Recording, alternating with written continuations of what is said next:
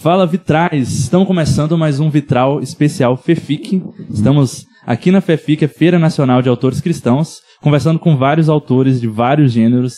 Tá tendo uma série de episódios e hoje a gente está recebendo dois caras que têm uma influência, uma contribuição grande para que nesses últimos anos a gente esteja vendo né, esse despertar cultural do meio da igreja, de uma produção cultural para além das, do, da tradição, né, de, de uma arte que só serve para dentro da igreja. Então a gente está vendo um despertamento nesse sentido. E esses dois caras que a gente está recebendo hoje têm uma grande contribuição nisso, né? O Rodolfo Amorim com o Labri Brasil, o Marcos Almeida com cursos, palestras, música. Pré-Labri Brasil. Pré-Labri Brasil, enfim. Então a gente vai conversar sobre isso. Você é quem? Sou Madison Barreto. A gente sempre esquece, eu sou Bruno Santana. Sim, e você pode nos apoiar sendo um ventralista. A gente ganhou vários livros aí de autores que estiveram aqui na FEFIC. Esses livros vão ser sorteados para os vitralistas. Todo esse conteúdo que a gente gravou que também está saindo antecipado para os vitralistas. Você pode nos apoiar aí com planos de 15, 25, 40 reais. E você participa de tudo isso e nos apoia para levar uma boa cultura, como a gente tem sempre proposto aqui. Mas é isso. É isso, vamos lá? Vamos pro papo? Vamos pro papo. A gente já falou muito, a gente já recebeu o Rodolfo aqui. O Marcos esteve em nossas conversas diversas vezes. Ah, sim. Sem ele saber, a orelha queimando lá, né? Não, a galera. Uma vez mandaram uma, uma pergunta assim pra gente, assim, ah, se pudesse trazer qualquer pessoa, vivo ou morto, se puder trazer, eu falei, meu, o meu morto, C.S. Lewis e o vivo, Tim Keller. Mas aí agora, fiquei triste. Ah, aí o, o, o, do Bruno sempre era Marcos Almeida. É, Tem que trazer o Marcos Almeida no vitral. É verdade. Rodolfo, quando o Marcos vier aí, cara, dá uma ajuda lá, traz ele aqui, cara. Chato, né? Queremos demais tá bom, o Marquinhos. Rodolfo, tá bom. Tá aí, bom. ó. aí, ó, tá aí, tá bom, Brasil? Mas, gente, bom receber vocês. Muito legal te receber aqui. Legal, muito bom. É, enfim, a gente vai falar sobre o livro, né? Mas a gente tem todo essa, esse pano aqui cultural e por aí vai. Mas eu preciso falar isso, né? Assim, falar isso agora já no início para não ficar tietando no durante, né? Mas por que que eu sempre falava essa questão? Porque desde o início assim da minha caminhada eu sempre pensei, cara, onde que eu vou com a música? O que que a música vai ser para mim, etc. E no meio desse caminho eu descobri palavra antiga, né? Comecei a ouvir, é, ouvia lá na escola no fone e tal. E em determinado momento é, você começou a falar sobre cultura para só, não só nas músicas, mas em blogs e por aí, né, em entrevistas e tal.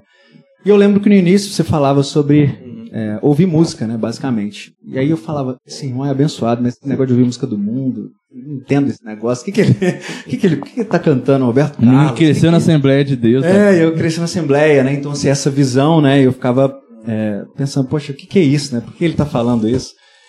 É, isso foi me, me provocando de alguma forma, né, a pensar a cultura de outra forma, pensar a cultura de forma mais aberta, assim. E esse foi o start para pensar muitas coisas e para começar muitos projetos. Assim. Então, hoje essa essa o Vitral existe dessa forma, o Cena Vista, né, que é o coletivo que a gente tem, existe dessa forma. Projetos que eu fiz antes para dialogar com a cultura é, vem dessa dessa dessa semente, digamos assim, sabe? Que foi plantada através da sua música, através da, do que eu li, e enfim, e. Ops, caiu aqui, galera. Tem as outras aí. Mas tem as outras. É. E o inimigo tá, tá furioso, tá vendo? A nossa vitória chegou e ele tá furioso, às vezes ele vai cair por terra. Mas, enfim. Esse negocinho sempre faz isso, né? É, ele Essa expulsa o celular, né? É, mas enfim, cara, é isso. Pô, Bruno, é... legal, que honra, cara. Fico feliz porque também me sinto aqui fruto, né, de muita coisa que o Rodolfo é, semeou na minha vida, né? O Rodolfo foi o cara que me apresentou o Hookmaker, né? É, eu... Não tenho certeza de qual a mensagem. A Siri tá querendo participar da. Ela tá ouvindo. Ô, Siri, tá? você não tem certeza de nada. Siri, grava pra gente a conversa. Eu falar nisso, vou ter vou colocar aqui no, no modo avião.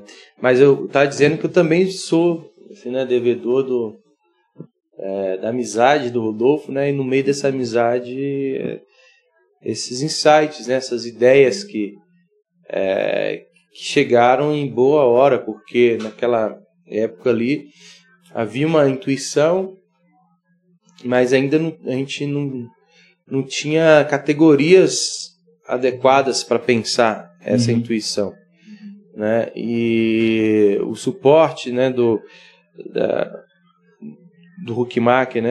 Era uma apostila ainda xerocada em espanhol. Era espanhol. espanhol. Eu falei sobre o tema lá do Chile, cara. É? Eu mandei um negócio Olha espanhol. É, e aí, pô, tem esse cara aqui e tal, a arte não precisa de justificativa, não sei o quê. Claro, tem não. É, e, e eu lembro, sempre conto essa história, porque foi uma das conversas transformadoras, né? Por isso que encontros como esse podem ser é, muito importantes, né? E divisor de águas mesmo na vida da gente, né? É, no, no Itaú Power Shopping ali, que era aquelas torres ali do. que Era aquele. Que era uma fábrica ali, né? Aí fizeram um shopping ali em contagem e deixaram as torres. Aí a gente sentou ali, eu, o Rodolfo, um dia tal, sentamos debaixo das- daquelas torres ali, a gente ficou umas duas horas ali conversando e falando sobre Doivert. Isso antes de existir Labri. Antes, é. Acho que foi antes essa conversa. É, tava Labri- tava no Pro, Pro Labri É, ainda, né? Pro Labri. né? Tem um Pro Labore e tem um Pro Labri. Pro Labore nunca rolou, mas É, hoje tá esperando alguma coisa. O Labri veio, mas o Pro Labora não veio. até hoje nada. Aí, cara, quando ele terminou de falar assim, porque assim, é, só de você sair daquele, daquela coisa assim cartesiana de pensamento, já foi revolucionário demais. Um cara que aborda o pensamento como uma estrutura mais es- espiral, né, do que essa coisa de, né, isso aqui, mas isso aqui vai dar isso aqui. Né, isso para um artista, cara, é, foi assim uma, uma salvação, né? Pelo menos um. E era tanta informação nova que o meu cérebro, sério, eu fiquei cansado, cara. Deu uma, deu uma, deu uma, uma, uma estafa, assim, eu voltei andando, Eu sei. voltei Eu já pra tive- casa assim, a pé. Eu já tive aula com o Rodolfo, eu sei, eu sei. Eu pensei, que Eu lembro da pergunta que é o Marcos tinha. Você tinha, um- você tinha uma pergunta naquele dia que começou a conversa, foi assim, cara, a arte se torna maior que o artista que produziu, você lembra? Sim. Essa É, era essa tipo era, assim. era, era uma, uma tese estética que eu estava desenvolvendo lá na universidade, lá no UENG. Sim. Que, eu- que é, é, eu, eu queria encontrar uma, uma maneira de descrever a antropologia Uhum. Né, e, uma, e uma estética dessa antropologia. Né? Então, eu, eu cheguei com uma frase mais ou menos definida e perguntei para o Rodolfo o que, que ele achava. A ideia era o seguinte: é, o homem não é a arte, a arte não é o homem. Então, tipo assim, essa é uma, uma definição. A arte não é maior que o homem Uhum. né? Porque quem, quem é, produz e quem a atualiza é o homem. A arte precisa do homem. Se você chega pra um, com, a- com um quadro da Mona Lisa para um, pra um, um irmão nosso Yanomami e mostra para ele, ele vai falar, que parada é essa, velho? Entendeu? Não tem teias simbólicas, é, é uma construção cultural que dê valor, o valor que nós damos para esse quadro, né? Que tem também, além da, da parte material dele, né, estética, no nosso imaginário, tem toda, todo um mito em volta dessa, dessa peça que, que a tornou muito famosa, né? O fato dela ter sido roubada duas ou três vezes, né? Tentar ser repatriada, na verdade, para a Itália, né? Umas histórias meio bizarras que é, fez a- o quadro se tornar uma lenda, né? Um ícone da, da- na história da arte ocidental e tal. Mas isso para quem não, não participa ou, ou conversa com esses signos não, não, não significa quase nada, né? Para até achar, ter, ah, legal. Mas vai trocar ali para um, pra um artefato qualquer dele lá. Mandioca aí. Não é? É, um quilo uma de flecha. mandioca, um Uma cara. flecha, uma flecha. É, entendeu? Então, assim, aí o que eu perguntei, e aí, Rodolfo, o que, que você acha? Aí você lembra o que, que você respondeu? Porque eu só sei que deu, Duas horas deu confusão. Não, mas na época, por causa disso, na época a gente tava, acho que eu tinha traduzido um livro do Doivert, estava traduzindo uma introdução do, do Kausbeck, estava lendo Huckmacher, então assim, eu fui meio por essa linha, assim, para entender a pergunta do Marco, sabe? E o Doivert tá tinha de essa coisa, né, 2000. da relação subjetal, objetal, coisas que, assim, a gente até perdeu um pouquinho a relação com essa parte da filosofia dele. Mas eu lembro que as coisas foram fazendo sentido, Marquinhos, principalmente o...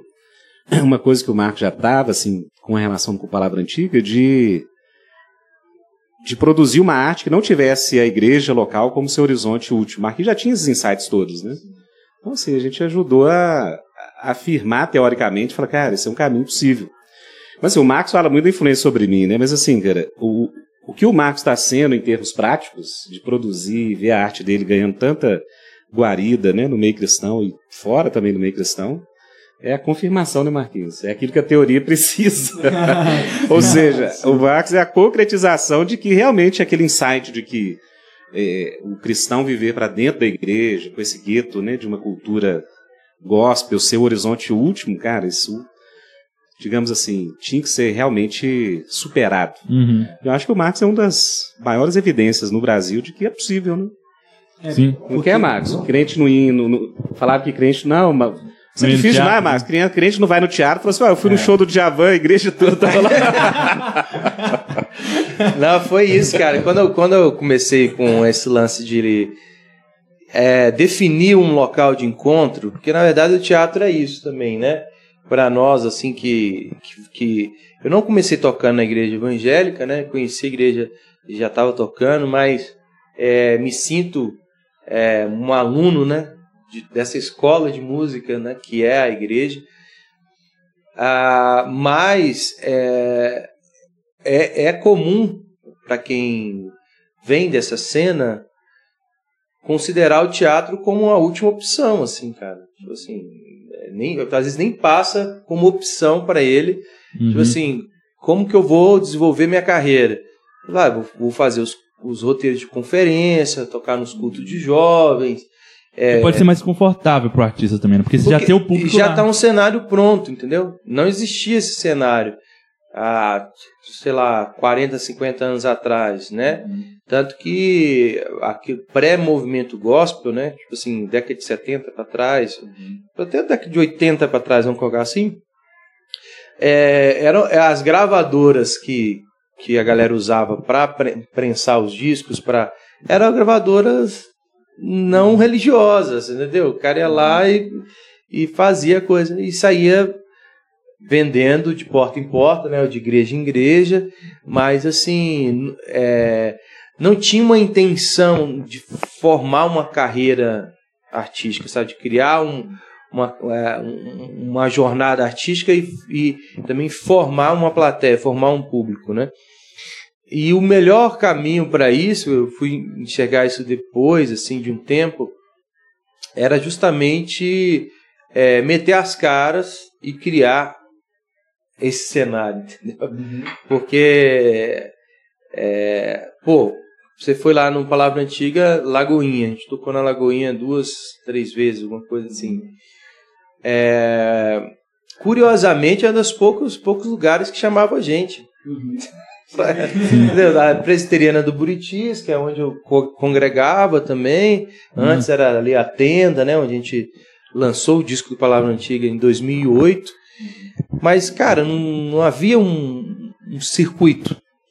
Tanto que, assim, é, eu, eu entendo como um dos grandes feitos disso que o Rodolfo está falando aí, é, é um trabalho de formação de plateia nesses últimos 15 anos, né?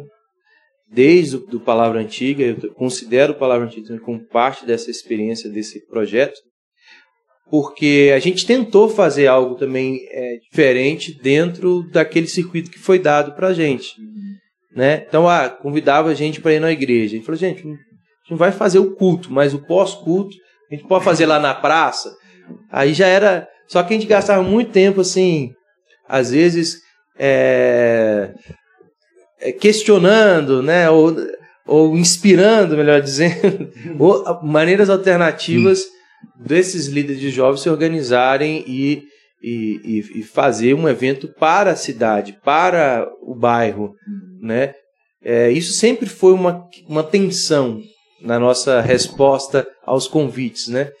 É, mandava o formulário de convite, a gente nunca cobrou um valor para tocar, isso já era estranho para a galera, então a gente falou, construía isso junto, a parte financeira, é, com o conselho da igreja, o que, que eles achavam interessante, e conceitualmente também, falou, ó, a gente tem essa pegada aqui, é mais cultural e tal. Aí, cara, a gente foi percebendo o seguinte, que se a gente fizesse um, uma, um evento, convidasse a galera, a galera iria. Entendeu? O primeiro evento que a gente fez foi aqui em BH, foi na Minueto, numa escola de música, na Savassi. Ah, entendi. É, foi um temporal aqui, cara. Aconteceu-se uma. Aquelas, aquelas trombas d'água, meu irmão. Aham. De carro BH, flutuar, Sim, Ribeirão Arrudas trans- transbordar, normal, né? sim. Aí, cara, foram 12 pessoas. É, caramba. Inclusive minha mãe, que cobraram ingresso dela. Assim, Cara, mas aquelas 12 ali, cara, muito simbólico isso, né? Os 12 ali, eu percebi, cara, Muito simbólico. 12, um momento começando com 12. era, era, era assim, a- o Judas que cobrou o ingresso da mãe dele. esse aí foi eliminado. Cara, era a representação do, do, do, do que foi a vida toda, né? Você tinha ali presbiteriano, batista, assembleiano, você tinha quem não era da igreja tomando uma Heineken ali no fundo. Não pode falar Heineken aqui não, né? Pode, por favor. Tá- Inclusive a Raia tá patrocinando a gente. Aqui, ó. Aqui. É, os caras que passavam lá, assim, que, tava, que tinha estúdio ali, né? Que ensaiavam, ficava assim, pô. É, eu lembro que o cara que tava na mesa de som, ele tava bem assim, já assim, doido pra ir embora, né? Porque aquele chuvão o dia inteiro, dia inteiro trabalhando, não sei o quê. Cara, na hora que eu toquei Vem Me Socorrer pela primeira vez, eu tinha acabado de compor essa música. Nem, os meninos nem sabiam tocar ainda. Eu falei, cara, eu posso abrir o show com ela? Porque tava assim, eu tava triste, né, cara? 12 pessoas né, Me socorre num Deus. lugar que, tipo, lugar cabe no máximo 80, mas 12. Aí, é, aí e o cara, o cara da mesa do som sempre assim, serão, assim, não abriu um sorriso. fez lá, né? Na hora que eu terminei de tocar, bicho, ele foi igual aqueles bêbados do, do que tá no. no... Bicho, parou assim, aplaudiu sozinho, depois veio todo mundo aplaudindo, assim. É isso É isso aí, cara. Aí eu falei assim, cara, pronto, valeu a pena. Então, aí eu comecei a fazer os house shows, né? Que era o maior trampo, né? Levava. Passava o dia inteiro levando cadeira pro lugar, porque era na casa de um amigo, né? Ah, o amigo falava assim, pô, tem uma casa aqui legal. Primeiro foi lá na Pampulha. Tinha uma piscina grande, assim, não sei o quê.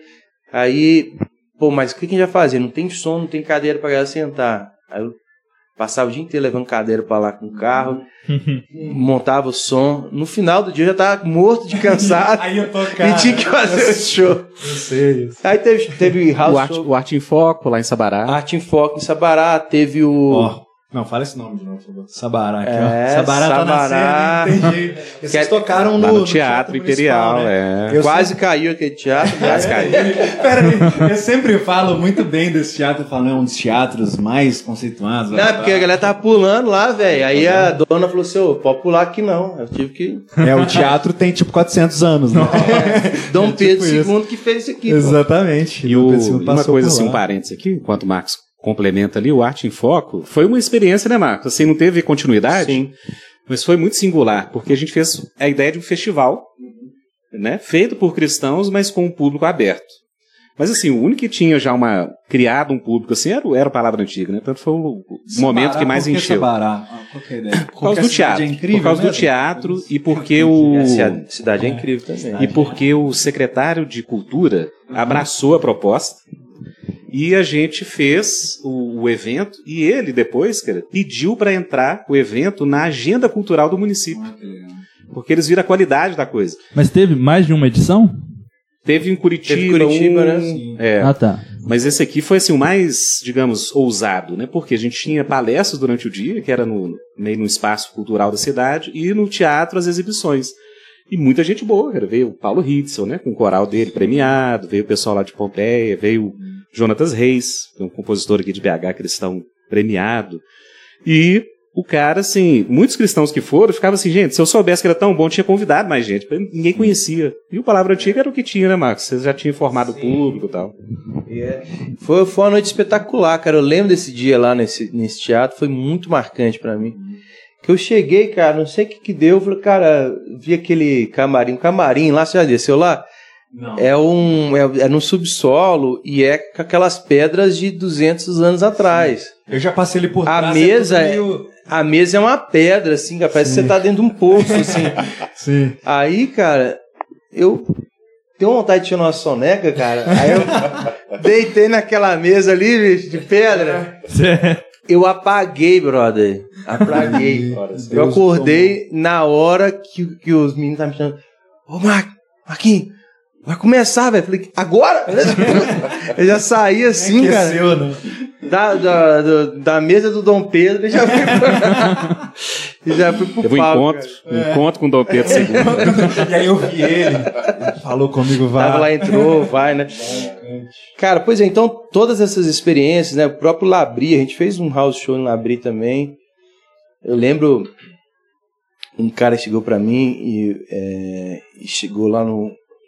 A gente fazia um- uma, uma parte do, do show e depois tinha um intervalo pra comunhão, assim, né? Comer um cachorro quente, trocar uma ideia, o que tinha lá à, à disposição, né? Ah, o ingresso era muito baratinho, né? A gente arrumava um jeito de, de fazer uma, uma mesinha ali para trocar ideia mesmo. Eu queria conhecer a galera que estava ouvindo a gente, né? Era intencional. Aí apareceu dois, dois irmãos lá, lá de, de Betim. Betim, velho. Tava lá no. Ali era o quê? É Santo André? ali? Santo André. Santo André.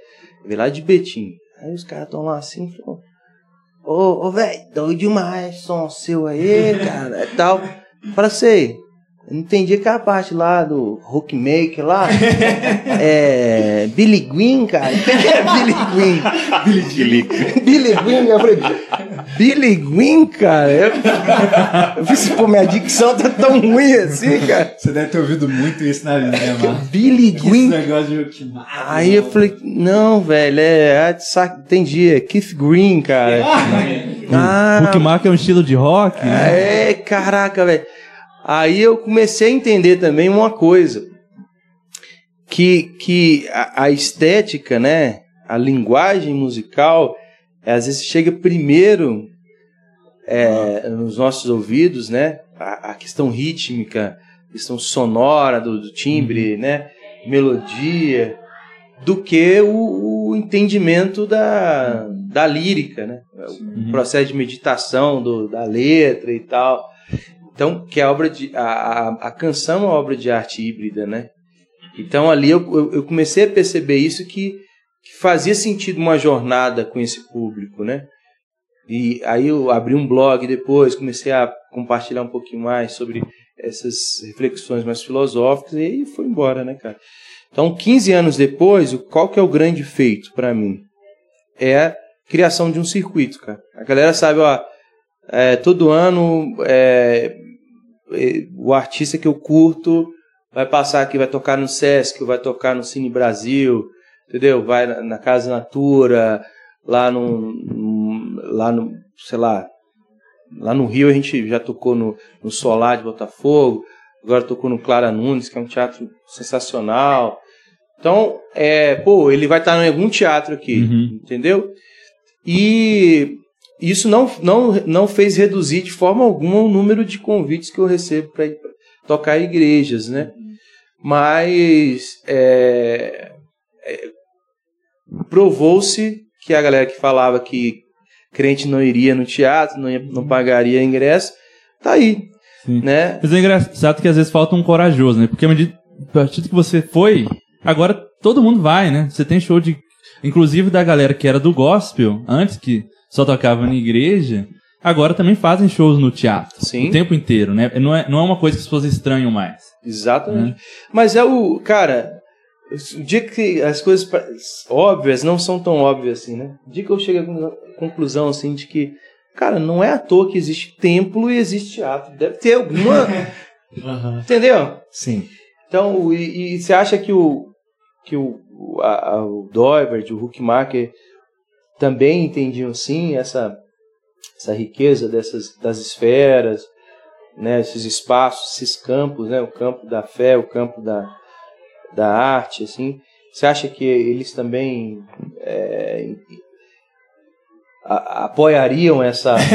Eles assinariam embaixo. É, Vocês iriam no assinaria. show do Marcos Almeida? No show do Djavan.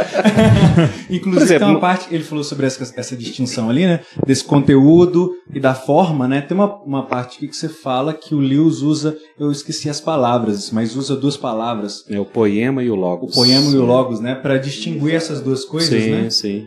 E aí eu fico pensando, né, o quanto é importante também, às vezes, a gente quer só se importar com esse conteúdo que é passado, mas o que você falou foi é, essa estética, ela chega primeiro e ela é mais fácil, né, de ser o cara lá que era que não tinha tido um contato com o Huckmacher. Às vezes ele nem precisa saber, nem precisaria nunca saber. Sim. Igual, tipo, eu sempre cantei, ô macaco cidadão, te chamei a atenção. É pacato cidadão. né? É, tipo, eu não sabia que existia essa palavra, pacato. Eu achava que era macaco. Eu falei, macaco era muito mais legal. Serviu, né? Mas a questão do Marcos falou do Huckmacher, cara, eu, eu acho que sim, eles defendiam muito isso. E tem uma história que a gente sabe do Huckmacher que ele era parte de um conselho para definição de classificação etária para arte na Holanda. Ele era um conselho assim de caras referência na área né, de teoria estética tudo. E quando vinham filmes eh, gospel dos Estados Unidos, a maioria deles o Huckmacher não permitia que o filme entrasse no país. Ah, é? Aí o pessoal falava, Muito ah, o ruim. Mas tem um filme aí, tipo assim, vê um filme do, sei lá, do Antonioni com cena de nudez, você liberou, falou, não, mas aquilo lá é boa arte. Isso que tá vindo dos Estados Unidos não é. Aham. Então assim, mas que ele tinha isso, ele fala assim, ó, tem muita arte que quer se passar por cristã, mas faz um mal terrível pra aqui é cultura. pra ninguém. Isso tá na biografia dele? Não colocaram isso aí. Não. essa, é, essa é o proibidão Você não é da, autorizado. Escreve- A O biografia Rodolfo vai- proibida de Huckmacher. de O Rodolfo Huckmacher. vai escrever É, essa. esses são os, os, os, os em off que a gente recebe lá no Labir da Holanda. Tem uma anotação embaixo da mesa lá. Sim, que- sim. Sim, mas é porque essa questão da, é, da do que é bom, né? Eu imagino que quão precioso é isso. Eu fico imaginando há quantos anos atrás a gente tá falando, o Huckmacher aí? Isso, por exemplo, essa época, tem quantos anos isso aí? Mais ou menos. Década de Década 50? de- É, a partir da década de 50. Pois é, e aí, 55. tipo assim, ele tem essa, essa, essa. saber distinguir isso naquela época. E aí hoje, pensar que a gente tem um cenário que, novamente, é só essa cisão do gospel e do, e do profano e do resto, né? O que é o gospel, eu vou assistir Sim, tudo e etc. Até que o filme, eu acho que a galera é, é um pouco mais aberto, né? Talvez, assim. Mas acho que a música é muito assim, né? É a música gospel e a música do mundo. Acho que sobra mais pra música mesmo, né? Uhum. Porque também a música, ela tem um papel litúrgico muito importante, né? É. Então tudo que cabe dentro do culto é, tem um peso maior dentro dessa economia sagrado e profano é, dessa mentalidade, né? Então eu não, eu, eu sempre me esforcei para a gente sair dessa de- dessa esquematização de pensamento e eu, eu realmente nunca consegui responder quem eu era, o que, que eu estava fazendo usando essas categorias, porque não fazia nenhum sentido para mim. É por isso que essas conversas com o Rodolfo, essas pesquisas, foram nessa direção de buscar uma, um vocabulário para essa linguagem, né? Porque e- e anos e anos depois, quando eu conheci o Carlos Nejar, que é um- talvez o poeta brasileiro vivo mais importante, né, da geração dele, Cristão, cristão, pentecostal, ele foi levantado pastor na Assembleia de Deus, mas é membro da igreja Maranata, né, uma igreja protestante, evangélica, é, de uma linhagem mais é, pentecostal, né, veio da, da presbiteriana, mas é Ah, mais pentecostal. E ele é um cara que, que, que se entende como servo da palavra. Então ele assina o livro dele assim, ele escreve assim. A palavra para ele não é vocabulário, entendeu? Que era uma, uma um, um lugar que a gente tinha chegado lá atrás também. Palavra antiga vem disso e etc e tal. É, o vocabulário é uma maneira da gente traduzir é, virtudes, é, valores é, da relação nossa com a linguagem, com, com a palavra, né? Com esse, com esse logos que fez tudo. Então, é, é interessante porque a gente é devoto, entre aspas, né, vamos colocar essa, essa expressão mais católica, é seguidor é, de uma pessoa que nunca escreveu um livro. Né? Então Jesus não escreveu o livro, a gente sabe que ele sabia escrever, né? Escreveu na areia. Escreveu na areia, né? É é- Não sei que ele tinha feito um desenho lá, né? De palito, assim. Mas ele lia também, né? Tanto que ele entrou na sinagoga, e leu Isaías, etc e tal. Considerado um, um rabi. Um rabi tinha Considerado um rabi, ele tinha que Pra- ter bastante exatamente, sabia ler, sabia escrever. Agora ele não deixou um- ele diretamente um escrito. Sim. Jesus não escreveu. É, mas os seus seguidores escrevem muito. né? E às vezes a gente acha que a palavra é vocabulário e é um tanto de conceito, um tanto de doutrina, um tanto de disso, disso, daquilo. Ah, e o, o, a- o amigo dele, a pessoa mais próxima dele, que era João, que ele recostava ali a cabeça no seu peito, é, entre os doze já havia três, entre os três havia é, o João. O João fala assim: ele é o Verbo. Né? Ele poderia, ele poderia dizer: não, ele é a doutrina, ele E é a, parte- cosmo, ele ainda é a parte cosmovisão. É a cosmosão, né? E ele ainda vai partir de uma ideia grega em vez de partir do- da ideia judaica do que, que seria uh, Deus, né? Sim. E João fala logos, né? Sim, e aí, cara, quando você pega o Pentecostes, Atos 2, acontece uma coisa muito louca, porque Deus derrama essa graça para que os aqueles que estavam ali começassem a falar das grandezas de Deus na língua das pessoas que estavam passando ali. Então, eu acho que esse é um elemento muito próprio para o artista também. O artista é esse cara que vai traduzir, mas ele não vai explicar. Tanto que a galera entende na sua própria língua, mas eles, pô, não- eles não compreendem a razão daquilo. Aí eles começam a teorizar. Não, ele- uns falam que estão bêbados, outros ficam espantados, ficam perplexos, ficam admirados.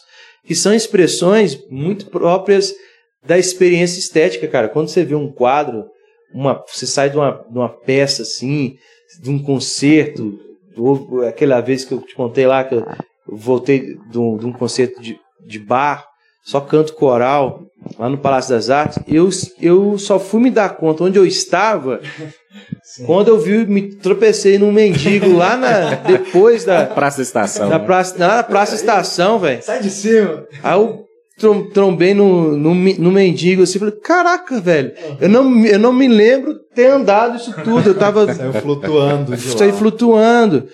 Então, é, é uma experiência de perplexidade. Então, com, com, com que na vida hoje a gente tem isso? O texto fala que eles ficaram perplexos, admirados e atônitos. Mas eles não sabiam explicar o que, que eles tinham, qual era o conteúdo Experienciado ali, né? experienciado. Eles ouviram na própria língua materna. Ah, ouvi em português. Eu sei que é português. Esses caras não falam português, mas ouvi é português. Mas, velho, o que, que foi que eles falaram mesmo? Aí vem um pastor. Aí o pastor vem, levanta. Ó, arrependam-se. E Isso tal. que vocês viram aí, essa experiência aí, ó. É isso, isso, isso. Então, o artista, no meu entendimento, é esse cara que vai estar ligado a essa linguagem, traduzindo a. traduzindo a, mas não vai explicar. Quem explica é, é o pastor, é o, é o mestre, entendeu? É o Rodolfo. e Por isso É, que no e aí, livro por- você, você É. faz as provocações né, nas caixinhas e Deixa com o Rodolfo. vem Mas eu fico atrás. tentando segurar o rojão lá. Sim. Mas você quer falar um pouco diretamente, mais diretamente sobre o livro, Rodolfo? Essa experiência de essa estruturação, né? É, veio da sua cabeça. Você já falou isso no, no- um pouco disso no outro podcast, mas assim, acho que é legal falar de novo. Eu acredito que tem uma galera nova aí. O Sim. Marco tá aí também, com certeza ele vai. Então, cara, o livro, assim, assim, o esqueleto e a proposta, eu e o Marcos, a gente foi costurando, né? Desde o primeiro, primeira jornada do Arte e Espiritualidade. Então, assim, para entender esse livro, é bom entender que ele é parte de um projeto que a gente criou as metáforas da caminhada, né? Que começa de do mais universal, que seria o cristão e a cultura, Aí cristão é cultura, é tudo, né? Tudo que é cultural está nessa relação, ciência, tecnologia, enfim. Aí depois a gente vai para a arte, que seria o eixo do curso, e depois a gente, que é assim, já é um mais particular em, em termos de cultura, e aí a gente vai para a cultura brasileira, que é o nosso chão. Então a gente colocou esse projeto desde o princípio, né? E esse último modo, né, Marcos? Se você concorda, foi o mais desafiador pra gente, Com porque certeza. assim, o Marcos já explorava também na área das letras, mas a gente foi para um campo assim, cara, extremamente complexo, né, de história, personagens, fazer as conexões, de eh, eh, sociologia, os mestres, depois a arte. Então, assim, pra mim foi uma descoberta. Eu falo assim, cara, foi uns quatro anos, assim, de... Desde que começou a espiritualidade, a gente já começou a ler, trocar ideias de como que a gente ia fazer. E saiu esse mapa aí, que eu acho que o mapa ficou bem interessante. Eu acho que ele ainda está sendo descoberto, né, mas... mas é, eu, eu- acho que essa metáfora de mapa, né? De uma cartografia é muito apropriada para esse livro, né? E é um mapa que, que pretende ouvir né, e- é, os personagens, os intérpretes e as obras, que é uma coisa muito inovadora, né? Em off aqui, né? Mas pode sair. Em off. É, quando eu fui lá no Bial, é, o tema não era esse, né? O tema era a música é, gospel é, e as- todos os questionamentos em relação a esse termo é, na novela Vai na Fé. Né? E no finalzinho ele entrou nesse livro, que é um livro que ele já tinha recebido, é, que um dos redatores dele, é, conhecendo a obra, achou interessante fazer um programa sobre esse livro. É, não acabou não acontecendo por outros fatores lá, mas ele recebeu o livro, a diretora recebeu o livro e começou a ler. Mas ele não tinha feito a conexão de que, Que era a mesma pessoa? que era a mesma pessoa que eu que eu tava lá com ele e tal. E aí ele falou assim, cara, quando eu fiquei sabendo que era você, eu não acreditei, porque tipo assim, esse livro é meu livro de cabeceira, eu tô Caramba. lendo ele, é um livro importantíssimo, né? O meu livro de referência hoje. Ou ele é um excelente ator, né? Mas eu acho que ele é jornalista. convencer. É, cara, mas eu fiquei impactado, assim, eu falei assim, caramba, que, que interessante, né? É, tanta gente escreveu sobre o Brasil, mas foram dois, assim, protestantes é, sem pedigree algum, né? É, que vai lá, só que eu acho que realmente é inovador, cara. Não, não existe na literatura brasileira uma organização assim. Você quer apresentar o Brasil, como é que você vai apresentar? Porque a gente chegou a essa conclusão que a, a gente vive essa dualidade de sermos locais e globais, especialmente por causa da nossa fé cristã, né? Então a gente tem comunhão com o cristão lá da, da Arábia Saudita, da Índia e do Japão. A gente, a, gente, a gente vê um irmão desse assim, você, na hora você sabe que é, que, é, que é da família. Você não precisa trocar dois minutos de conversa com o cara, você já tá é de casa, entendeu? É, mas Ah, ao- de casa. é de casa. É, tem a questão da cultural, da influência norte-americana nas nossas músicas, que é demasiada, né? Tipo assim, é muito australiana, foi um tempo, agora voltou para os Estados Unidos, né? Bethel e etc. É, tem sim uma- um, um pêndulo né, da nossa identidade que vai para o global. Mas a gente esquece totalmente do, do local, assim, esqueceu durante muito tempo. E aí a gente, pô, como é que a gente vai apresentar o Brasil para nós, evangélicos, né, cristãos? É, então a gente chegou a essa conclusão, cara.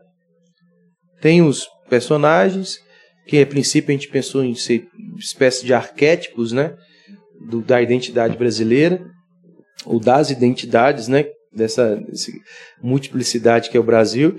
E os intérpretes também, que é um eixo muito importante, né? Tipo assim, quem que inventou o Brasil, cara? Essa leitura de Brasil.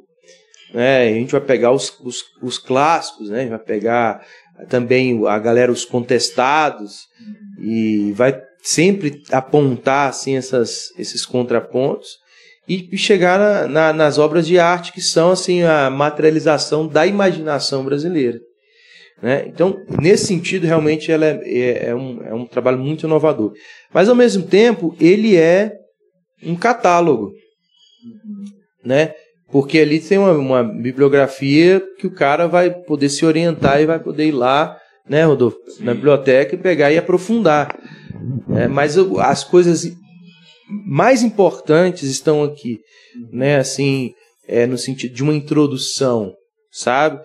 Ah, e é inovadora também porque existe esse contraponto. O Rodolfo fala uma coisa. Sim. Às vezes eu chego e igual, não não é bem assim não. Não sei não. Lembro nas aulas lá, depois que eu ouvi o comentário do Marcos, assim, eu, eu criava a aula, o Marcos ou- ouvia a aula e fazia o dele.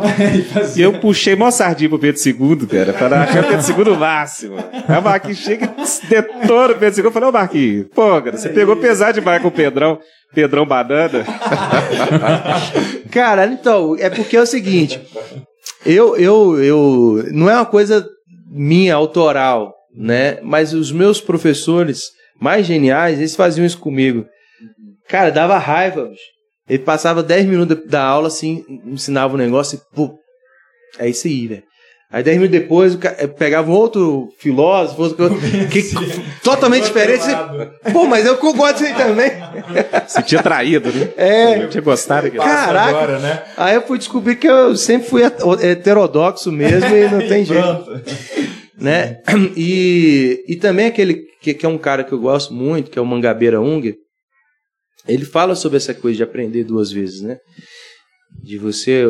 E eu trouxe isso também para para o nosso livro, né? Ouvir duas vozes, que é uma coisa também musical. A harmonia só existe a partir de duas, três vozes, né? Tem gente que vai falar que é duas, vai falar que é três, né? Os mais tradicionais três, mas é, você precisa de ter vozes distintas para ter harmonia, né? E tem um. Não é uníssono que tem unidade. Né? Sim. Eu acho que esse livro ele, ele tem assim, acho que dois eixos de conciliadores que estão nesse período de polarização eles estão muito ausentes do discurso público, né? Uhum. Então, primeiro, é esse diálogo, né, de duas pessoas que têm talvez posições políticas um pouco distintas e um olhar distinto para E tem um terceiro, né? O Davi tem também o Davi participa do que livro, participa né? também, né, que também contribuiu bastante, principalmente no capítulo sobre a história do protestantismo no Brasil. É a tríade. É a tríade. Dó, mi, sol. Mas ali, cara, uma coisa, uma coisa que o livro tem também, que eu falo, por isso que a questão do- da conciliação ou reconciliação é muito importante, porque a gente também conseguiu unir, é, por exemplo, intérpretes, que via de regra, se você pega um livro hoje dos intérpretes do Brasil, ele já vem numa formatação ideológica já pré-programada, né? Então muitas vezes você vai ver o pessoal mais conservador e não vai ver o pessoal mais né, na, na esquerda, ou, por exemplo, tem um lado dos contestadores do Brasil, que é só o pessoal da esquerda, né? Não vê ninguém, mas Gilberto Freire, Sérgio Buarque de Holanda, ali, originalmente não está lá. E a gente conseguiu fazer isso com intérpretes que seriam divididos na, no olhar mais erudito, contemporâneo, e os personagens, né? Por exemplo, você pega um zumbi e um Rebouças. Colocar os dois como modelos de luta do pleito negro no Brasil. Ah, isso é uma coisa que hoje na cultura os dois estão assim, cada um num polo, né? E aí os conservadores pegam Rebouças e fazem o Rebouças conservador, que ele também não era. O que fizeram também com o Zé Bonifácio. Então acho que no livro, assim, o pessoal que tem lido o livro tem falado muito isso, cara, a honestidade sua de reconhecer. Então, cara, você não precisa esconder nada do zumbi. Zumbi tinha escravos? Provavelmente, porque todo mundo tinha escravos da época. Mas o cara, pelo menos, ele afirmou num contexto nacional que ele podia ter escravo branco. Que escravo não tinha que ser só negro. Tipo assim, quem falou que escravo é só negro? Pô, Aham. se a escravidão existe, então tem que ter escravo branco também. Então, assim, é, do ponto de vista de liberdade da- do povo negro, foi fundamental, né, do pleito. Mas aí a gente colocou isso, pô, cara, mas a pessoa que também hoje luta por identidade né, e compartilha da cor preta no Brasil, será que zumbi é o único paradigma que pode dar para ele um referencial? Um cara totalmente antissistema, totalmente né, século XVII. Por que não um Rebouças, que é um cara que estava na sociedade e foi respeitado pela qualidade daquilo que ele produzia, né? como engenheiro e como Joaquim Nabuco falava, ele foi a mente mais, digamos, sintetizadora do movimento abolicionista, foi um negro, foi o. Rebouças. né? É, às vezes vai muito pro, pro lado do, do, do, do Joaquim, né? Nabuco. Mas é, o cara que articulava mesmo era o Rebouças, né? É, mas, cara, tem um, tem um achado aí, uma coisa tão linda, né? Falando do, do, Nabuco, que é o Desejada Fé, né? Sim. Esse livro impactou muito a gente, cara, quando a gente estava preparando o Arte e Espiritualidade. Conta um pouquinho aí, Rodolfo, sobre esse. Como é que foi? Porque o Rodolfo que, que achou essa. Cara, então, eu sempre fui fascinado com a figura do Nabucco. Né? Um cara, assim, genial. É, dentre os políticos e aristocratas do Brasil século XIX, para mim ele foi o maior, assim, em termos de alguém que lutou pela nação por coisas boas. E ele é um cara que ninguém nunca associou com a fé. Né? Então, assim, não, o Nabucco é um cara liberal clássico. Né? Mas aí a gente descobre né, que ele teve uma reconversão à fé é, na Inglaterra, depois que ele foi exilado. Aí na, né, foi exilado junto com a família imperial, né, é, no mesmo período. E ele escreveu cara, esse livro que, no nosso modo de ver, assim, é, é a maior obra de defesa da fé cristã escrita em língua portuguesa, pelo menos assim, num contexto brasileiro. É esse livro É dele, que foi escrito Desejada originalmente em Em francês, francês, né? Fé Evolui. É, E foi traduzido em, acho que em 85 ou é, 95. só foi traduzir agora, pouco, né? O Rodolfo traduziu. É, pra- Cara, não foi eu que traduzi, mas eu acho que eu, eu, eu consegui popularizar ele, porque eu encontrei ele no arquivo da Fundação Joa- é, é, Joaquim Nabuco. Aham. E ele, assim, pouquíssimo conhecido no contexto nacional, né? Tanto de intelectuais quanto cristão, principalmente Tem cristão. uma coisa linda da, da- dessa reconversão, né, desse reencontro com a fé cristã, que é, foi uma, um- uma, uma experiência estética, né, Rodolfo, dele. A, a beleza, a singeleza de, um, de uma capelinha lá em, em Londres, né, assim, quando ele viu que tudo fazia sentido. Aqueles cantos antigos que ele, que ele ainda guardava na memória, né, da sua ama de leite, que cantava para ele aquele, aqueles hinos e, e aquilo tudo se conectou, né, ali, a questão do, do, do pecado, a questão da, da redenção, é, Acho que uma experiência que ele conta, né, naquela parte. Gente, eu creio que é um dos trechos mais lindos da literatura brasileira, quando ele fala do, da experiência em Maçangana, que é, né, o, o engenho. engenho em Cabo de Santo Agostinho, Grande Recife. E ele conectou com a fé o quê? Porque sempre houve um elemento no escravo que sempre para ele foi muito. Havia uma doçura, uma ternura no escravo que ele não conseguia explicar o porquê. Que depois ele, depois que ele se converte ou reconverte, ele associa isso o quê? De que por causa da queda, Deus pega as coisas loucas deste mundo. Fala, gente, não é, não é à toa que os primeiros cristãos eram escravos. Por isso que Paulo usa a linguagem do escravo, de Deus. Porque, de fato, se Deus pega de uma coisa terrível, que manchou a humanidade, mas é a partir daquela realidade de opressão, de, de angústia, que Deus derrama a graça dele. Então, assim, até a escravidão assumiu para o olhar do Nabucco um, um, cara, um encanto, porque ele falou assim, gente, porque realmente, parece que assim, o escravo, por ser tão oprimido, Deus os trata de uma forma muito especial. Então, assim, ele fala assim, os primeiros clientes da fé cristã, não por acaso foram os escravos.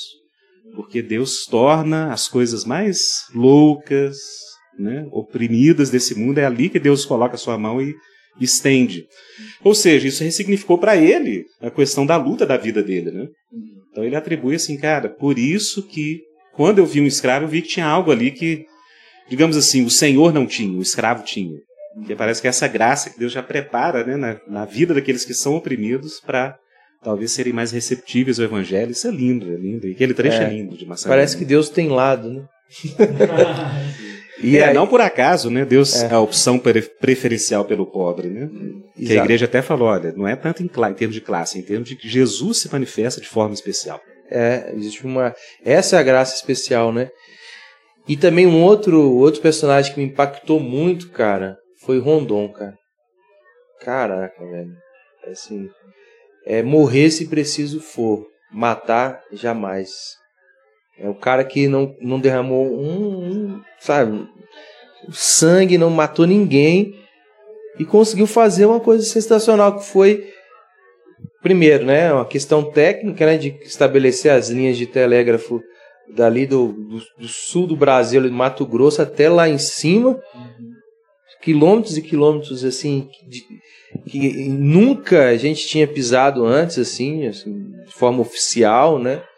Então, um militar, né, um cara do exército, do exército brasileiro, e que tinha uma, uma, um olhar humano, assim, uma, uma, uma doçura com os índios, né, e com, com as diversas nações indígenas ali que ele foi encontrando, que era inédito. Ele é, ele é um precursor, né? Lógico que depois evoluiu, teve muita gente que desenvolveu isso e, e certas coisas podem ser contestadas como todo todo precursor, mas ninguém é, consegue dizer o contrário, cara. Ele é um cara que olhou pela primeira vez para o índio para criar algum tipo de, de estrutura estatal, é, go governamental, política para a proteção do índio. E foi um cara do exército, entendeu? Um cara formado ali é, e, e, que inspirou muita gente, né? Ver o Roosevelt, né? Presidente americano, acabou recebendo, batizando um, um, rio que eles descobriram, de, tinha que chamar Rondon, não Roosevelt, mas colocaram lá Roosevelt. Mas ele também tem Rondônia, tem um monte de lugar aí que ah, tem. Rondônia vem disso? É. o único brasileiro da história que um estado recebeu o seu nome. Pouca é. gente sabe da história dele. É fascinante, cara. Eu tô já dando, dando os meus preferidos aqui. Uhum. Cara, e o Rondon, assim, acho que uma coisa que me fascinou, nos fascinou pesquisando sobre ele, porque o positivismo, que era meio que a doutrina oficial do exército, ele tinha um lado muito tecnicista, que era a ciência como, digamos assim, o sentido da vida, mas ele tinha um lado que era a ponte com a fé cristã, que era a questão do amor, né? O amor ao próximo. Então, assim, até a bandeira do Brasil era para ter amor, né? Seria amor, ordem e progresso. E o Rondon, ele fala que a conversão dele ao positivismo foi uma conversão muito religiosa. Mas, diferentemente de outros positivistas que só enfatizavam o lado da civilização, da técnica, ele ficou muito com esse lado, né? Do, da não violência, da não do violência. amor. Ele, era, ele é meio quase um Gandhi. É. Cara, assim, é esbravador, assim, sabe? É, então tem esses personagens, tem o, o, o capítulo da. da a, é, da Princesa Isabel, Chica da, da Chica da Silva, das mulheres, né? Sim. Chica da Silva, que eu fui fazer um link com a, a Chiquinha Gonzaga, que é uma viagem, assim, porque a, no nosso imaginário, assim, quando a gente pensa em Chica da Silva, a gente pensa o, já com a trilha sonora do filme lá do, do Cacá Diegues, né? E é do Cacá Diegues mesmo, né? o livro dele. o filme dele. E, e então tem, tem aquela trilha sonora toda que é uma, é uma, adaptação nova, contemporânea e tal. Mas o que ela ouvia? Fiquei viajando nisso. Né? Uhum. O que Chica da Silva ouvia? Ouvia, tinha, então a gente, eu, um trabalho de reconstituição da paisagem sonora daquele uhum. tempo. E para nossa sorte, há não muito tempo atrás, talvez cinco anos atrás, eles restauraram o órgão da, da, da capela onde a, a Chica da Silva congregava. Então você consegue ouvir que hoje ela que ela ajudou a construir, ela bancou e é um, um órgão feito com madeiras nativas que não não não pegou cupim, não pegou nada. Os, a galera trazia lá de fora, né, os, o mobiliário, as coisas, tudo já acabou, já era. Mas a nossa madeirinha aqui da Mata Atlântica continua firme e forte. E os caras restauraram, passaram sei quantos anos, décadas restaurando o negócio, e hoje você consegue ouvir o mesmo som que a Chica ouvia lá atrás, né? Então, era uma mulher religiosa, tinha não sei quantos filhos, mais de 10 filhos, né? 13 filhos. 13 filhos. Parece que cinco homens foram levados com o último marido dela e ela criou sozinha as mulheres, que eram parece que oito, oito ou nove mulheres. É, então, tipo assim, é, esses desafios que o livro colocou para a gente foram deliciosos, né? A gente trabalhou muito, é uma coisa assim que há tempo eu não fazia, que era esse trabalho mais acadêmico, tal, porque mesmo sendo um comentário um pouco mais leve, né, o trabalho mais pesado dele, eu não podia fazer qualquer coisa, né, cara? Claro. Você pode falar que eles são curtos, mas não são é. leves.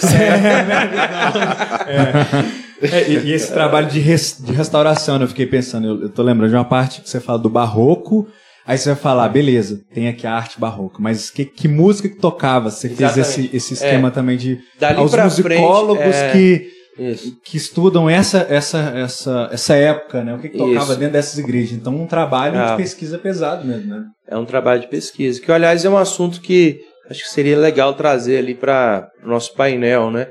As possibilidades de para ficção, né? É, a ficção produzida por, por cristãos que se interessam pelo seu país, né? Pela sua terra. Tá aí, tem um- uma mina, cara. O mapa da mina tá aí, né? É.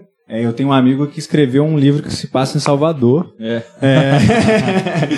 Madison Barreto, sai de Roma Negra aí. É. Madison. Sim, Não, assim, Quero ler esse livro. Sim. Aí, ó. Lançou Por favor. recente, né? É, é, na verdade, eu já tinha lançado ele como e-book há alguns anos, na, na Amazon e tal. E eu tô relançando ele agora impresso, né? Tá saindo aqui na, na FEFIC, o Você lançamento. fez alguma operação? É, Eu dei uma editada, dei uma revisada, até pela, pelo feedback né, do público e tal. É, e eu, eu quis fazer exatamente isso, né? Ahn, o livro se passa em Salvador e eu quis trazer esse título Roma Negra, por ser a cidade com a maior população negra fora da África e tem toda uma carga é, religiosa, né? Então tem essa ideia de Roma ser a capital do catolicismo e- e Salvador ser a capital das religiões de matriz africana, né? É, e tem toda uma construção histórica da cidade também. Salvador é a primeira capital do Brasil e, e é onde eram aportados os navios trazendo né, os negros escravizados da África. E a construção histórica da cidade né, reflete muito isso, né?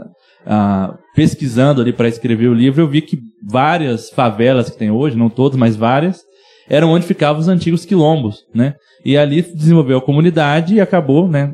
Se desenvolvendo a- o que tem a favela hoje, né? E alguns dos bairros nobres de Salvador também são heranças de onde ficavam os antigos casarões, né? Então eu quis mostrar, trazer um pouco disso, mas ao mesmo tempo um livro não é sobre isso, né? Esse é o pano de fundo, o contexto que é trazido, mas é um romance policial adolescente, né? É, que O que a gente tratando vai falar já está sendo feito. Sim, né? Existe.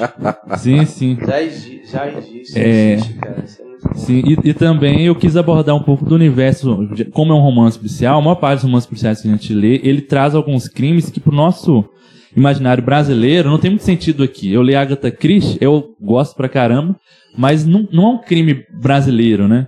E ali eu quis abordar o universo das facções criminosas, né? Do tráfico de drogas, ah, do tribunal do crime que o PCC, Comando Vermelho faz, de matar pessoas que, que eh, se opõem ao, ao, à facção, né? então eu- eu abordo isso dentro do, do livro, enfim, eu quis trazer o crime brasileiro, o que a gente vê no jornal para dentro do livro. Legal. né? Seu histórico de pesquisa, o FBI tá de olho nele. É, não, Ele falou que teve que pesquisar como, É, como decapitar uma pessoa. como fazer droga. Pro- processo de produção de, de drogas. Eu pesquisei isso, isso para entender esse Sim, universo legal. e trazer pro livro. Muito né? bom. Mas Bom, enfim. cara.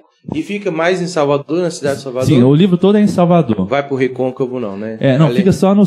Até citado. Centro- É citado pe- gente de outras cidades e tal, mas as cenas todas do livro ficam em Salvador. Aí tem alguns cenários fictícios, mas passa por uns cenários bem conhecidos. Né? Vai no Pelourinho, vai no Farol da Barra. Eu conto a história do Pelourinho, o que, que era o Pelourinho, Uhum. né? como que se desenvolveu ali a região, né? Enfim, então eu quis Muito bom. Apresentar o Brasil ali pro, pro, pros leitores, né? Eu falei isso mais cedo no lançamento, né? Que a- o brasileiro não conhece o próprio Brasil, né? A gente não conhece a história do nosso próprio país. O leitor de ficção, normalmente ele lê tanto Por enquanto. agora. fora que Agora, ele não... A gente não lê crescer. tantos livros nacionais, né? É, eu, Salvador mesmo, assim, a gente tem pouca produção, né? O, o- acho que o, o livro mais conhecido de um autor brasileiro que se passa Salvador é Capitães da Areia, de Jorge Amado. Depois disso, a gente não tem, pelo menos eu não conheço, talvez vocês leram mais que eu, algum livro de expressão que mostra como cenário de Salvador, né? É, e o que? Capitães da Areia já tem 50 anos. É. É, então a gente precisa de uma Tem, tem literatura um livro que novo da, da. Alexandra, né? Que, é, que até foi, é fruto de uma de uma criticazinha, né? Na verdade, o o Caetano Veloso foi elogiar um livro dela e falou, ó, só faltou Salvador. Aí ela foi e fez uma agora, Ah, é é? recente também. Aí pegou, tem tem um, um- eu tô doido pra ler também. Já baixei no Kindle, eu tô querendo ler. Legal. Que é e é a terra da é, Bahia, é a terra da minha mãe, né? De meus meus Dos meus avós. pais, meu pai também. Seu pai? Ah, Sim, que legal, cara. Tem essa herança baiana também. E acabei, É. fui conhecer depois de adulto só lá, né? Minha, minha família tá tudo Se aqui. confirmou a tese, então, de que o mineiro é o baiano cansado? Tentou chegar em São Paulo e parou no meio do caminho. Exatamente. Não, foi, foi exatamente isso. Meus avós descendo da Bahia É. ficou aqui em BH. Ou um baiano encantado, né? É. Nos horizontes. da- E ficou aqui. Exatamente. E aí você- e vocês, é, vocês falaram um pouco sobre isso, mas assim, por que então essa ideia de estudar e de conhecer o Brasil? Vocês, a- a- a- o, o início, não só no início, né, mas eu percebi que vocês fazem muito isso durante o livro, que é justificar por que, que o, o cristão, principalmente, né, precisa conhecer o seu país, por que, que isso é importante, por que, que Deus se importa com isso, de onde que vem essa preocupação. É, vocês falaram muito sobre imaginário, né? O imaginário do cristão. Sim. Eu acho que, assim, eu tô voltando um pouco, né? Porque vocês já deram ótimos exemplos, assim, olha, olha a história de pessoas com inspirador, com inspirador isso é. A gente às vezes procura referências, é, hoje em dia não acham, não achamos tão claro, mas as referências estão aí, né? A gente só precisa Sim. cavar um pouco mais, a gente precisa conhecer a nossa própria história, né? Mas por que que hoje alguém tem que ir lá e gastar um tempo em, em conhecer a história do seu próprio, de onde nasceu? Não, cara, eu, depois o Marquinhos complementa, mas assim, um, um argumento que a gente usa no livro é que, de fato, cara, se a gente for desenvolver uma teologia da nação, a gente vai perceber que a nação é importante para os planos de Deus, para a criação e para a eternidade. Então, assim, é, né, o próprio fato que o Marquinhos falou aqui do Pentecostes, né, ou seja, a primeira manifestação do reino para além da comunidade judaica geograficamente situ- situada foi falar na língua das nações, né?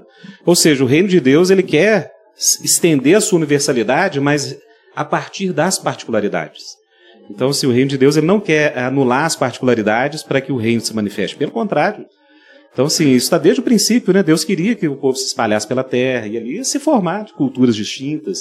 Então, essa diversidade, o Kuyper falava muito isso, né? Apesar do Kuyper ter um lado, assim, um pouco racialista por causa do período dele, mas ele falava isso, olha, falou assim, gente, a imagem de Deus na sua plenitude, você não pode compreender por um povo, uma expressão, você tem que pegar todas as expressões que o homem já criou do que é bom, todas as nações, essa diversidade, é a partir disso tudo que vai florescer algo que represente a, a glória do que Deus é.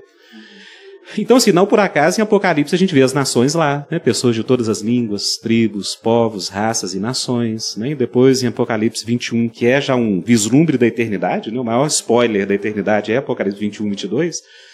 E está muito claro lá que vai haverão nações, né? Então é, vai haver um intercâmbio intenso entre a cidade e aqueles que foram remidos pelo sangue do Cordeiro e as nações. A glória das nações vai ser trazida a Jerusalém. Então, assim, nada nos leva a não crer que há uma continuidade entre as expressões nacionais do que é bom na história da criação, que é a nossa presente era, e aquilo que Deus está preparando para a eternidade. Ou seja, a brasilidade tem peso de glória, a gente pode falar. Tem peso de glória. Então, assim, a gente não vai passar para o outro lado só a nossa, né, a nossa eh, alma completamente despida das nossas influências culturais. Não, a gente vai levar o que a gente é. E se realmente a nação é um dos pontos importantes do que Deus quer fazer nessa presente era, então a gente tem que incorporar isso para louvor e adoração dele, para nossa vida, aquilo que o Brasil é. Né? Sem nenhum tipo de nacionalismo, sem nenhum tipo de eh, convicção de que o Brasil é superior a outras nações, mas não. A gente tem coisas ruins, mas tem muita coisa boa, a gente tem que incorporar isso à nossa espiritualidade. É, e o, o Marcos fez uma época, uma temporada, né? Nossa Brasilidade, blog, Uhum. falou muito sobre isso, né? Há uns anos atrás e tal. Você É. sempre tá falando por aí. Ano passado, por exemplo, a gente fez, com o coletivo, a gente fez um evento chamado Nossa Mineiridade. Uhum. Peço desculpa aí, tá? a gente fez um evento chamado Nossa Mineiridade, exatamente pensando nessa ideia de falar sobre aquilo de onde a gente vem, a importância de, de pensar os intérpretes, né, mineiro, quanto quão rica é, a música mineira. E a gente fez, inclusive, dentro de uma igreja. A pessoa, a pessoa que estava na porta não era uma pessoa cristã, né, recebendo as pessoas. Ela falou assim: Eu vim para um evento, um evento cristão, mas aí vocês tocaram assim. Aí eu, eu cantei Vanderly, por exemplo, a gente cantou Milton Nascimento, etc. E ela falou: Achei muito legal, porque é, é essa ideia de conhecer o que nós temos aqui, né, a riqueza que nós temos aqui. E você fez isso durante muito tempo, né, com músicas mesmo da, populares e por aí. É. né? Inclusive eu vou gravar pela primeira vez agora, registrar isso, né, num álbum.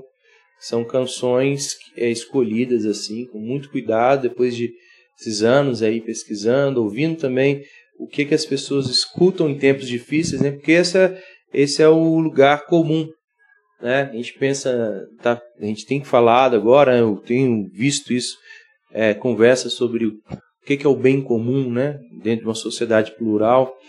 É, o, comum, cara, é que as pessoas sofrem. As pessoas sofrem e, eu fiquei perguntando é, para essas pessoas que me seguem o que, que elas escutam em tempos difíceis.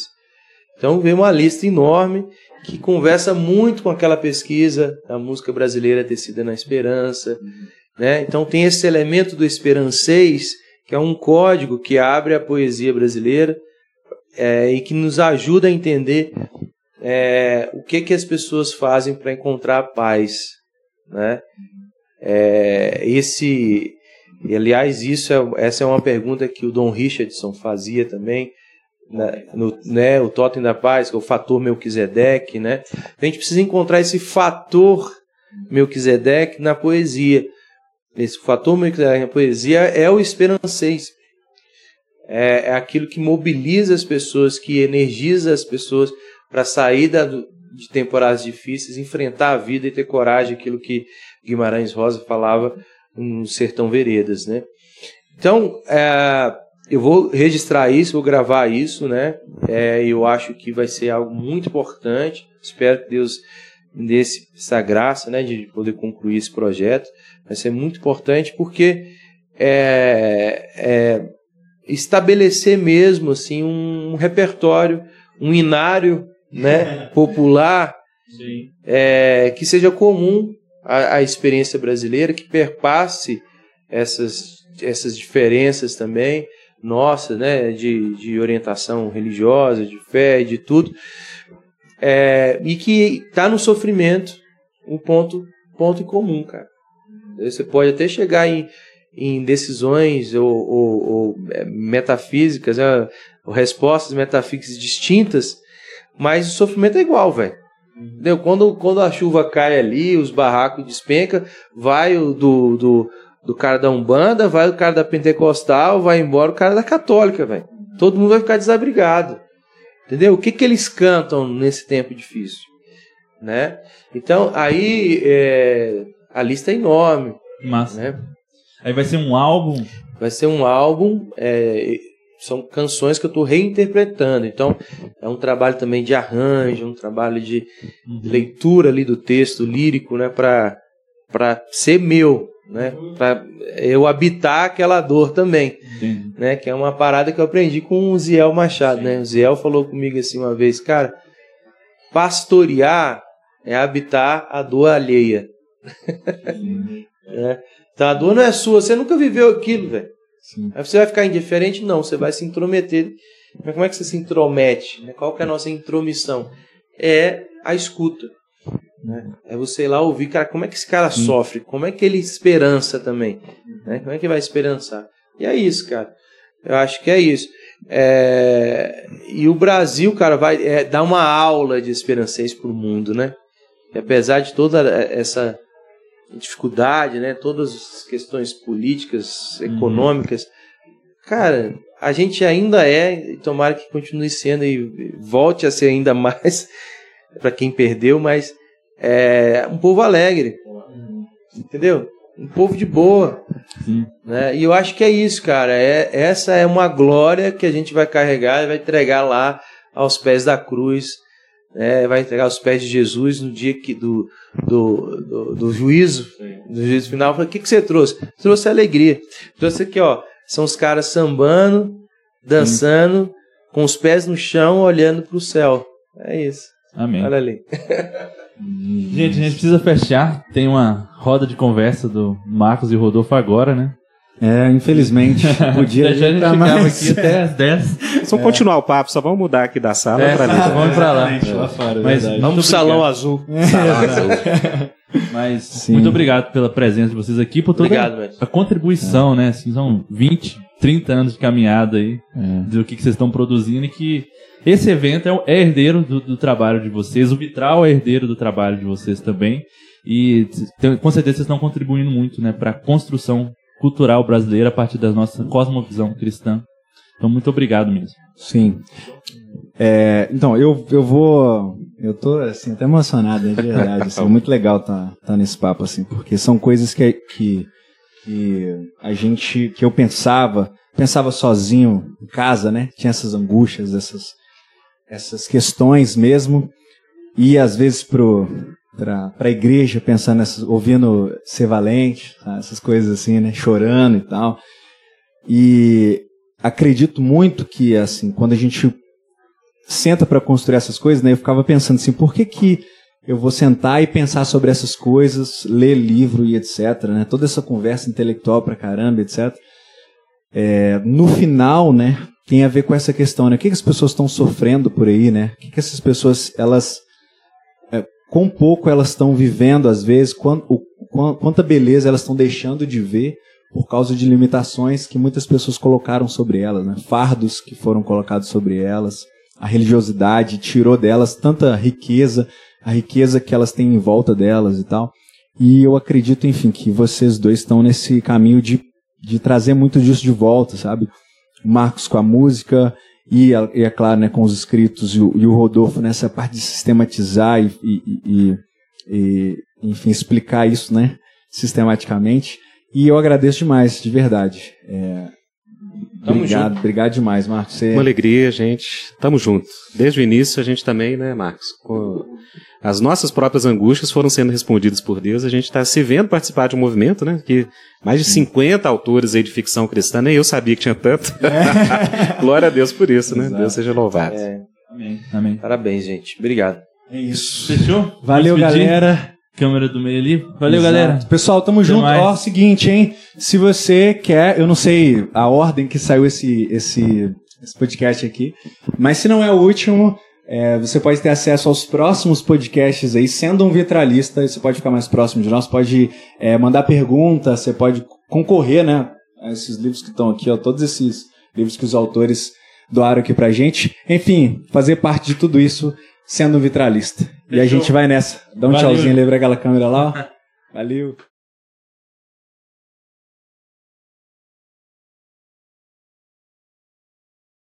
Tem um texto na, naquela igreja sinfônica, livro, que, que eu também usei. Achei interessante. Usei essa ideia visual. Na verdade, também uma espécie de lente né, para ver o mundo. Né? Você vê o mundo através das histórias através de conto. né? É, é, acho que essa ideia de cosmovisão, que é uma conceituação assim, é, recente em relação a- ao uso do vitral, né? O vitral já fazia isso, né? Sim. É, moldar ou, ou ampliar, né? Entende? Do ponto de vista, Sim. é a imaginação nossa em relação ao porvir, mas também a, Sim. aquilo que está que vem de fora, né? E, e teve um, um papel fundamental, no- assim, numa época, população muito analfabeta, ah, os vitrais você tinha toda a representação da história do evangelho ali, né? Então o pessoal via os símbolos ali. E se você é, faz uma análise também, né? A gente comenta isso no livro, né? No Arte de Espiritualidade. É, ou na, no, no curso, na primeira parte, acho que mais ainda, por que, que a arte protestante é tão iconoclasta assim, né? Uhum. Só fala, pô, empobreceu, né? Talvez sim a questão litúrgica, né? Realmente, é, por tudo muito seco demais, né? muito funcional demais, mas ao mesmo tempo libertou a arte para tratar de outros temas, né? Ah, sim. Você tem o Vermeer, você tem Rembrandt, você tem É. Uhum. o Renascimento é, holandês. Uhum. Sim. Mas vamos, vamos falar isso dentro da gravação? Tá gravando, não? Ainda não, Não, não, porque a gente é só só entrou um e teste. sentou, né? Aí, velho? Arrastando aqui a Empolhando minha barriga à toa. Você que tá Porque, assim, na verdade, a gente entrou e sentou, a gente nem abriu a conversa, né? É. Só o papo foi... Mas tá legal, mano? Como é que tá?